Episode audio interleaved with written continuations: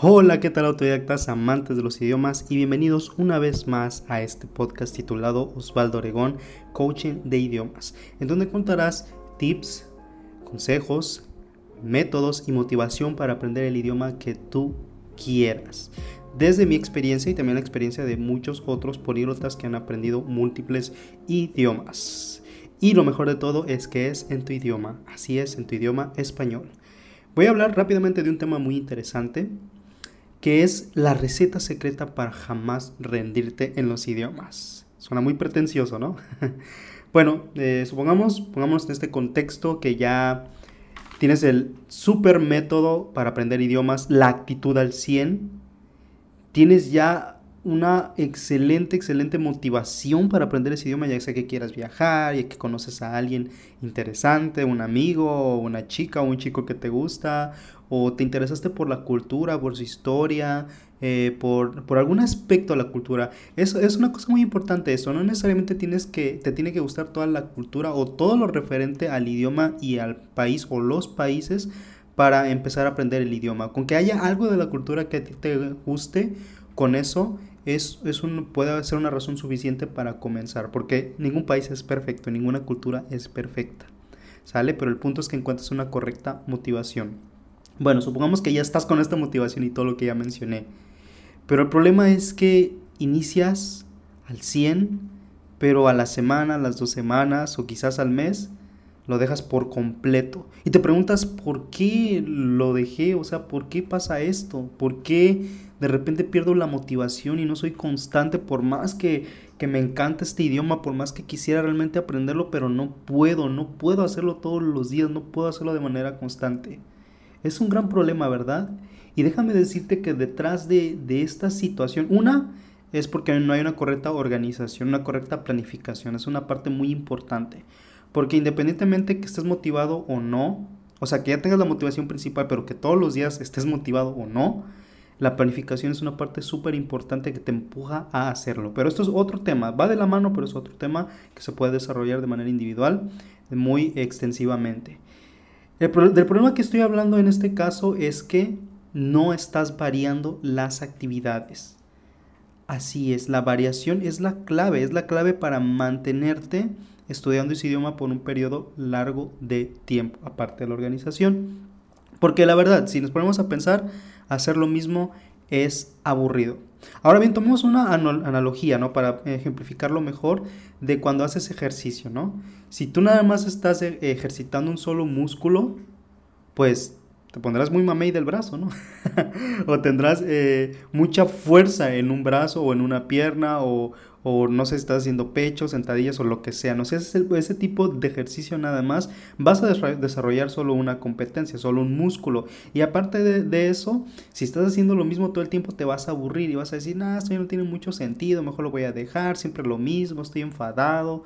Entonces, para evitar eso necesitamos la variación. Y en este caso, en esta analogía, los músculos son las competencias en los idiomas o las habilidades.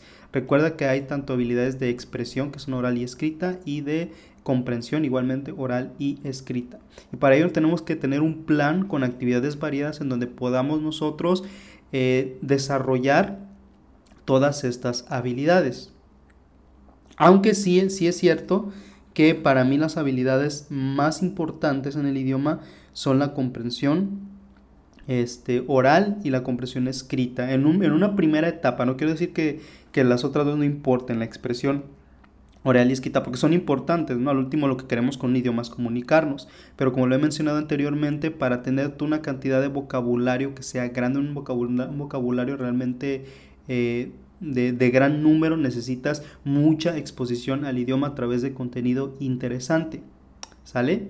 Y aquí en este punto pues es muy importante también variar, aunque sea una misma habilidad, o sea, una misma actividad, sea escuchar o leer o hablar, hay que variar el enfoque con lo que con lo que hacemos esto. O sea, puedes eh, tener varias actividades donde desarrolles diferentes habilidades, tipo un día puedes hablar, otro día puedes leer un artículo, otro día puedes escuchar ese mismo artículo o escuchar una canción, eh, otro día puedes escribir textos a tus amigos internacionales con quien estás aprendiendo el idioma, ¿no? Esas son actividades, digamos, variadas eh, con respecto a las habilidades, a las competencias. Pero también hay otras actividades que puedes variar dentro de la misma competencia.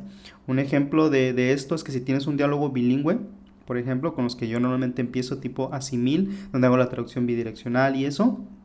Entonces puede ser que el primer día nada más lea eh, la traducción, por ejemplo, ¿no? O que lea la, pura parte en, francés, estoy aprendiendo francés. Entonces, eh, también lo que puedo hacer es leerlo y escucharlo al mismo tiempo. Y ahí estoy doblemente haciendo la parte de, la lectura, de la, de la comprensión oral y la comprensión escrita al mismo tiempo. Y luego puedo solamente escucharlo, que sería comprensión oral, leerlo en voz alta, que puede ser parte de expresión oral también, y a partir de ese tema, de esa conversación o de ese capítulo, puedo crear una conversación relacionado a esto. Hablarme a mí mismo, ¿no? Y ahí estoy eh, tocando varios, varias competencias a veces que se repiten o a veces que nada más es una competencia aislada, ¿no? Pero el punto es que puedo trabajar de una manera variada sobre el mismo contenido, sobre el mismo material. Esto es muy importante.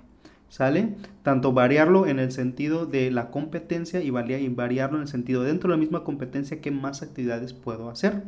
¿Sabes? Si tienes una canción, por ejemplo, para darlo, hacerlo más claro, ¿no? Tienes una canción, puedes simplemente escuchar la canción, puedes leer eh, el, texto de la canción mientras la, la escuchas, puedes cantar la canción, eh, del vocabulario que esté en esa canción lo puedes sacar y en tu próxima sesión de intercambio de idiomas o con tu profesor o con tu tutor o con quien sea, puedes utilizar las palabras que venían en esa canción o hablar sobre el tema que se toca en esa canción. Ven, hay muchísimas actividades, ¿sale? Entonces, no hay excusa. Tú eres el, el, que debes mantenerte motivado a seguir aprendiendo el idioma y para no estancarte y no aburrirte, no hagas siempre las mismas cosas. Varía, esa es la clave. Si varías, te mantienes motivado, te mantienes interesado en aprender el idioma y de esta manera vas a ver que jamás te vas a rendir.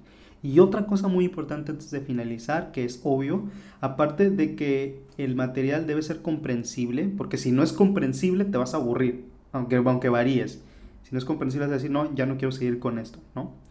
Pero aparte de comprensible, que entiendas gran parte de, ello o que tengas, por ejemplo, la, traducción, la traducción con un este, libro bilingüe o alguna, algunos este, diálogos eh, bilingües, que aunque no entiendas casi nada de lo que está escrito ahí en francés, por ejemplo, del otro lado tiene traducción en español, o si es inglés, español, ¿sale? Entonces de esa manera lo puedes, lo puedes hacer comprensible. Aparte de, esto, de la parte de, de la comprensión, tiene que ser algo que a ti te guste, temas que a ti te interesen. ¿Sale? Algo que puede ser muy difícil en las primeras etapas de tu aprendizaje porque primero tienes que tener material que sea comprensible, como lo, digo, ¿no? Y de bajo nivel para que te vayas eh, em, para que te vayas adaptando a las estructuras gramaticales.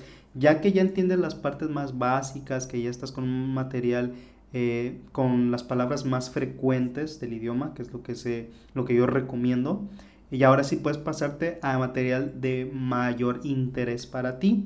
¿Sale? Puede ser música, arte, sociedad, historia, economía, eh, hobbies, política, etc. Poco a poco tienes que ir avanzando para salir de este material con, de, con muchas palabras de frecuencia y digamos artificial enfocado para un eh, debutante, para un, eh, a uno que está iniciando apenas en, en el idioma a brincar a algo ya más auténtico, poco a poco más auténtico que sea de tu interés.